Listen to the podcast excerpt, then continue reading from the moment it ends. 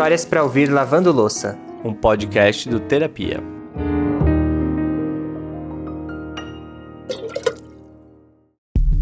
Tá na hora de arregaçar as mangas, encostar essa barriguinha na pia e encarar mais uma pilha de prato sujo. Tá no ar mais um Histórias para ouvir lavando louça e hoje a gente vai dividir com vocês as dores e alegrias de ter uma rede de apoio enquanto se descobre um diagnóstico precocemente. Hoje a gente vai contar a história do Fernando, que dividiu com a gente como foi lidar com a descoberta do Parkinson da mãe aos 55 anos. Uma mulher muito jovem, tendo a vida transformada por uma doença silenciosa, mas que com o olhar cuidadoso dos filhos pôde receber os tratamentos prontamente. Minha mãe, eu costumo dizer que ela bateria qualquer heroína da Marvel, da DC, porque é uma mulher incrível, assim, de fortaleza, de coração. E no iníciozinho meio que dá uma, uns questionamentos, né? Meu Deus, por que minha mãe? Hoje vamos falar como um diagnóstico feito cedo, com uma rede de apoio e um bom médico, podem transformar a vida de uma pessoa que lidará com uma doença degenerativa. Bora começar? Bora, eu sou o Lucas Galdino. E eu, Alexandre Simone, e esse é o Histórias para Ouvir Lavando Louça. Quando a gente pensa em Parkinson, acho que a primeira coisa que vem na cabeça são os tremores, né? Mas no caso da mãe do Fernando, foi a lentidão dos movimentos que começaram a chamar atenção. E isso aconteceu num momento muito especial, no dia que o Fernando foi fazer as fotos de colação de grau. E ali ele começou a prestar atenção nos movimentos da mãe. E naquele dia nós fomos fazer essa foto. Ela chegou, a gente se arrumou, foi muito legal, assim, a gente é muito parceiro. E eu já percebi ela muito lenta, né? Então, só para vocês terem ideia, é como se vocês vissem minha mãe em câmera lenta mesmo. Se pegasse ali qualquer stream e colocasse ali uns minutinhos reduzidos, então você eu via ela lenta para pintar o cabelo, para vestir uma roupa. Naquele dia, depois das fotos, ela foi dormir na casa de minha irmã e minha irmã também observou muito ela. É, ela precisou cortar a pizza que elas estavam comendo ali, porque minha mãe já não conseguia ter tanto equilíbrio. E ali acendeu um sinal de alerta quase vermelho. No caso da mãe do Fernando, ela morava na roça com o marido, enquanto os filhos estavam na cidade. Como eles ficavam um tempo sem se ver, era mais fácil de notar quando tinha alguma coisa diferente já que no dia a dia essas pequenas coisas às vezes podem acabar passando despercebidas. E assim, em muito pouco tempo, o Fernando e a irmã perceberam que a mãe estava piorando e correram para marcar um neurologista.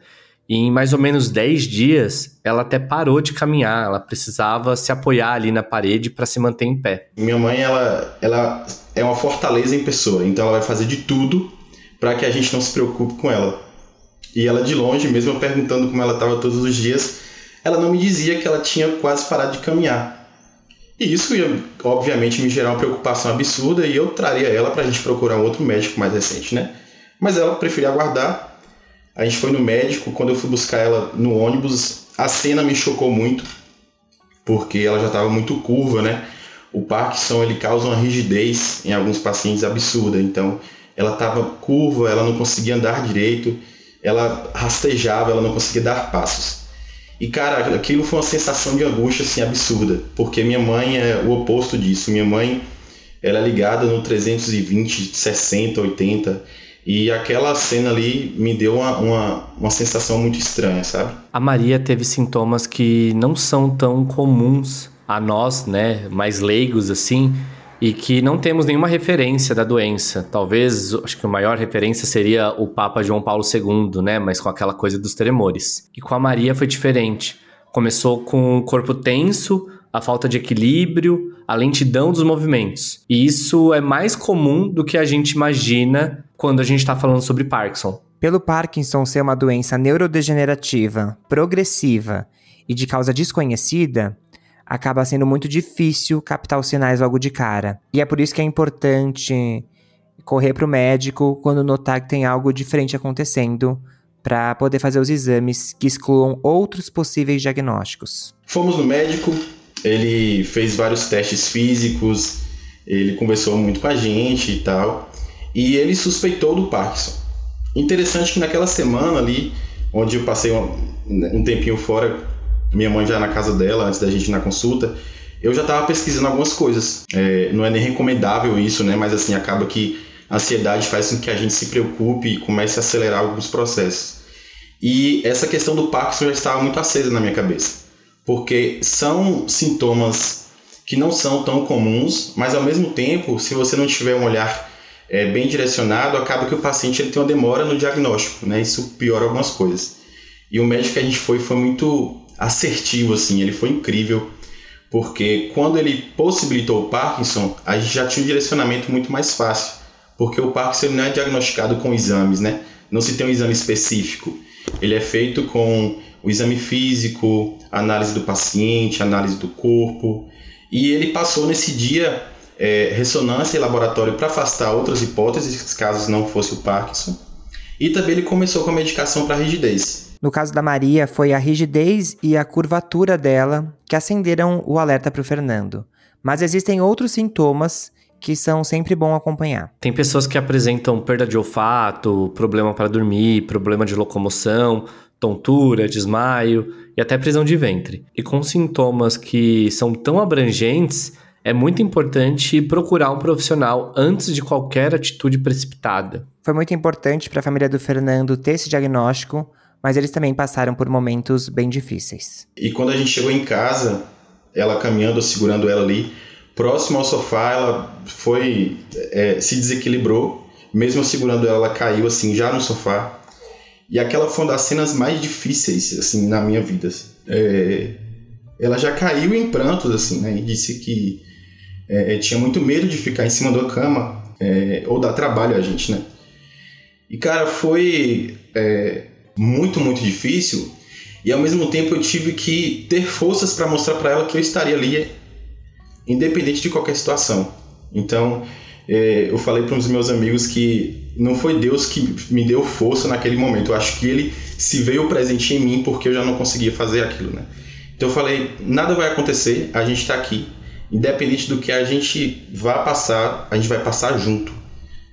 E eu tive que encorajar, e aquelas palavras foram mais para mim do que para ela, sabe?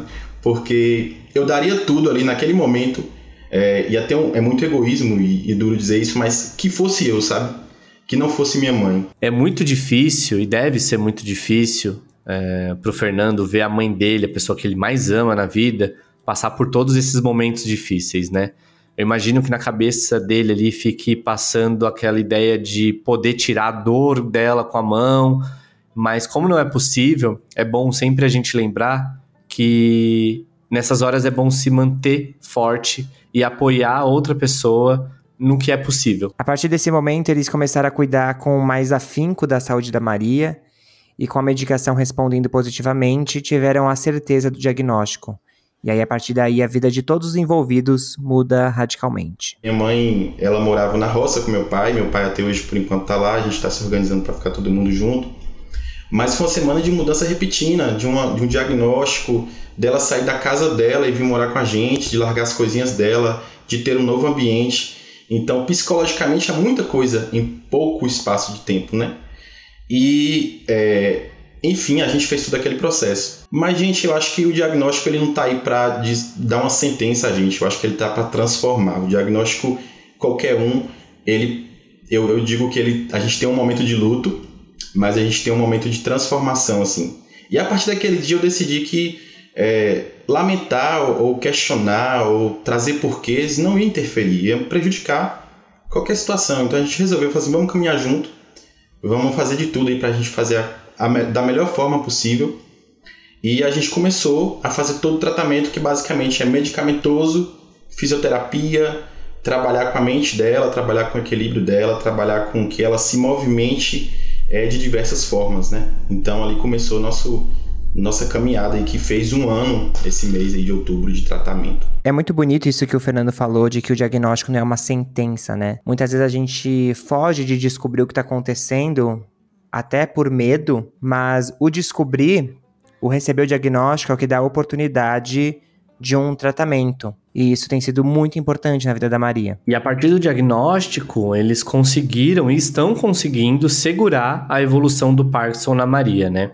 Mas se engana quem acha que a vida deles, e principalmente da Maria, se resume só à doença, tá? E eu falei, cara, eu preciso fazer algumas outras coisas além desse tratamento convencional aí, que a gente precisa estimular, né? Assim, é, o Parkinson ele não tem um motivo específico. Ninguém sabe por que causa Parkinson ainda, mas a causa dele é a diminuição da dopamina, que é uma substância no cérebro que liga, né, todas essas mensagens que o cérebro manda para o corpo da gente. Por isso que tem aquelas falhas, aquela rigidez, aquela lentidão. E a dopamina, ele é uma substância que é causada também com algumas coisas, a felicidade, é, momentos bons, então tem toda essa relação. Eu falei, poxa, já que a gente precisa estimular isso, eu preciso fazer com que ela tenha alguns exercícios. É, e aí eu comprei um caça-palavra para ela é, e ela começou a fazer, ela adora fazer isso, é, até para trabalhar a voz, trabalhar a mente, trabalhar a memória,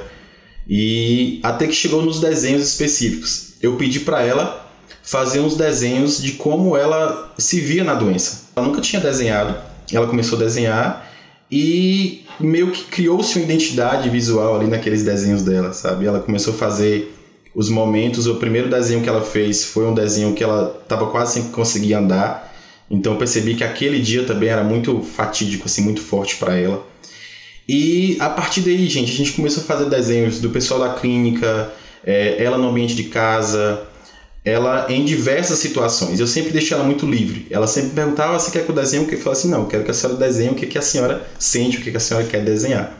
E cara, hoje aqui ela é conhecida por vários desenhos como esse. E isso faz com que ela, primeiro, ela tenha um tempo do dia para se dedicar, ela se organize, até porque, imagine, uma pessoa que saiu da rotina para de um dia para noite ficar sem fazer nada é muito complicado, né? E esses desenhos são, são uma das coisas mais lindas assim que a gente tem emotivas. A gente fez uma exposição aqui na minha cidade, no shopping, com os desenhos. Foi uma exposição de um projeto que a gente criou chamado Juntos Somos Girassol, que é um projeto para falar sobre a doença, para trazer informação. Eu falei, poxa, a gente precisa impactar, né? Porque, como é uma doença que não é tão falada, a gente não conhece outras pessoas também que passam por isso, a gente não consegue trocar muito. E aqui em Conquista, é, a gente contou um pouco da história dela, com os desenhos dela, e disse assim: é, é como se a gente quisesse dizer, ó, a gente está aqui, a gente passa por isso todo dia, a gente quer trocar história, a gente quer entender como isso funciona, a gente quer dizer que a gente está aqui para apoiar um ao outro, né? É muito bom quando a gente encontra pessoas que passam pelo mesmo problema que a gente, em que a gente, a depender de um nível, ela consegue dizer, não, vai ficar tudo bem, é, hoje vai acontecer isso, mas amanhã vai ser melhor. Chegamos, nós fizemos até um grupo de WhatsApp, né? A gente tem algumas pessoas lá, familiares, e a gente troca algumas informações, informação de medicação, é, algumas coisas que a gente precisa tratar ao longo do dia, né? Sobre isso. As ausências de medicação, onde a gente consegue pelo SUS, é, e essa rede de apoio é muito boa, porque assim, é muito difícil também a gente procurar sobre tudo. Né? No próprio shopping ela foi, então as pessoas reconheciam ela, né? as pessoas que trabalhavam ali, que a exposição durou uma semana, a gente foi no finalzinho. É, e as pessoas foram falar com ela, ela foi contar a história. E minha mãe ela é muito comunicativa, ela gosta muito de tirar foto, ela gosta muito de estar nesses ambientes. É, e para ela ali, gente, era uma coisa assim maravilhosa, porque ela sai de um ambiente que ela estava acostumada de casa para falar sobre uma pauta que ela quer falar e que ela é, precisa se mostrar na sociedade. E ela se sente importante no sentido de, poxa, eu estou passando também algo que possa ajudar alguém. E ao mesmo tempo é uma ajuda mútua, né? Porque ela se ajuda, eu fico super feliz, a gente super emocionado ali naquela naquela, naquele movimento ali do shopping, e enfim, a gente vai seguindo. Quando a gente se depara com o desafio de ter que encarar uma doença, é muito comum a gente ir atrás do que tem que fazer para o corpo melhorar. E foi isso também que o Fernando fez, só que de alguma forma ele conseguiu também chegar no psicológico da mãe dele, né? E transformar esse momento também numa expressão artística. Eu achei muito lindo como através do desenho ela se abre e, além de tudo, ainda reverberou isso na vida de outras pessoas com a exposição. Parece que essa é uma força que ela jogou para fora, né, para o mundo, para mostrar que o Parkinson não é limitante. Inclusive, ele até transformou vários aspectos da família ali, né? Obviamente por um viés um pouco de surpresa, um pouco de meu Deus do céu, o que está acontecendo, mas que eles conseguiram, como diz a Adriana, que já contou a história aqui pra gente, transformar a dor em flor. Hoje minha mãe, É, ela tá bem. Hoje ela não tem tantas dificuldades como ela tinha no passado. Ela ainda anda um pouco lento, claro, mas ela ela consegue sair, ela consegue ir sozinha até algumas distâncias assim, sem tanta supervisão. É, só que a gente vê que as pessoas, a sociedade em si, a própria cidade não é preparada para quem tem 0,1% de diferença. Né? Então, esse movimento, essa estrutura faz com que a gente diga, assim, ó, nós existimos, estamos aqui e merecemos ter condições viáveis, porque todos nós podemos ter qualquer coisa. Né? Isso fez acender um sinal de alerta assim também em relação a, a essas pautas sociais que não são tão ditas. Foram momentos difíceis, mas foram momentos que passaram. Foram momentos que estão aí, um ano aí de, de coisa que já se passou, de pessoas que chegaram, de amigos novos que ela fez na clínica, tem hora que ela chega, eu acompanho ela, né? Durante ela faz o exercício, eu fico com ela na clínica, eu levo e trago. E aí ela me fala, ah, fulano falou não sei o que, é já uma amiga dela da clínica que ela conheceu, e já marcou um café, e já está se apoderando da história do outro. E eu falo, cara, é sobre isso, né? A gente vive sobre relações, sobre troca, sobre experiência. E eu fico muito grato que ela tenha essas experiências dela, ela tem os amigos dela, que ela conseguiu construir agora. Ela tem as pessoas que é, voltaram, assim, né? Porque quando ela foi morar com meu pai, é, é, a gente morava nessa casa que a gente mora hoje. Então, os amigos começaram a visitar ela. Hoje ela tem aqui uma rotina muito cheia, assim, às vezes, onde ela consegue conectar essas pessoas no local onde ela mais gosta, que é a cozinha. Então, ela faz coisa para essa galera. Assim. O parque hoje é um pretexto da gente estar junto. Foi muito bonito ouvir o Fernando nos contando como foi importante saber a hora de se colocar no papel de filho que está ali cuidando da mãe, mas ao mesmo tempo, em outros momentos, do filho que ainda precisa do suporte da mãe. Então hoje eles conseguem ter uma relação muito mais equilibrada. A gente fala muito, né, que conforme o tempo passa, os papéis se invertem, mas no fim eu acho que nós como filhos crescemos e percebemos que a gente também pode auxiliar os nossos pais, mas eu acho que se torna muito mais uma troca do que só um cuidar do outro, entende? Total, eu concordo com você, porque não é uma relação hierárquica. Um manda, o outro obedece, um cuida, o outro é cuidado. É uma troca justa, né? De equilibrada ali, bem horizontal. E dá pra gente entender bem isso com a história do Fernando e da Maria, né? Sim, como o Ale falou, ele às vezes ele tá no papel de filho que cuida da mãe. Ele não se tornou o pai da mãe, né? A gente às vezes ouve bastante gente falando: "Ah, os filhos tornam-se os pais de seus pais, enfim, isso não, não, não acontece. Mas é muito bom também trazer aqui o, o assunto de da gente buscar realmente profissionais sempre que tiver alguma questão acontecendo na nossa família. Se o Fernando e a irmã não tivessem percebido ali logo no começo coisinhas, sabe, bem coisinhas que estavam acontecendo com a mãe que eram diferentes, e talvez eles possam viver e experienciar tudo isso de uma maneira mais tranquila, vamos dizer assim, tudo porque eles se anteciparam e estiveram ali de olho e presentes nesse sentido de você realmente perceber que tem alguma coisa acontecendo, né? Isso também é muito importante. Então tá vendo como o cuidado, na verdade, começa até antes do diagnóstico, né? É nesse olhar atento e carinhoso do dia a dia. Até porque também quando chega um diagnóstico, é difícil para quem recebe, também é difícil para a família.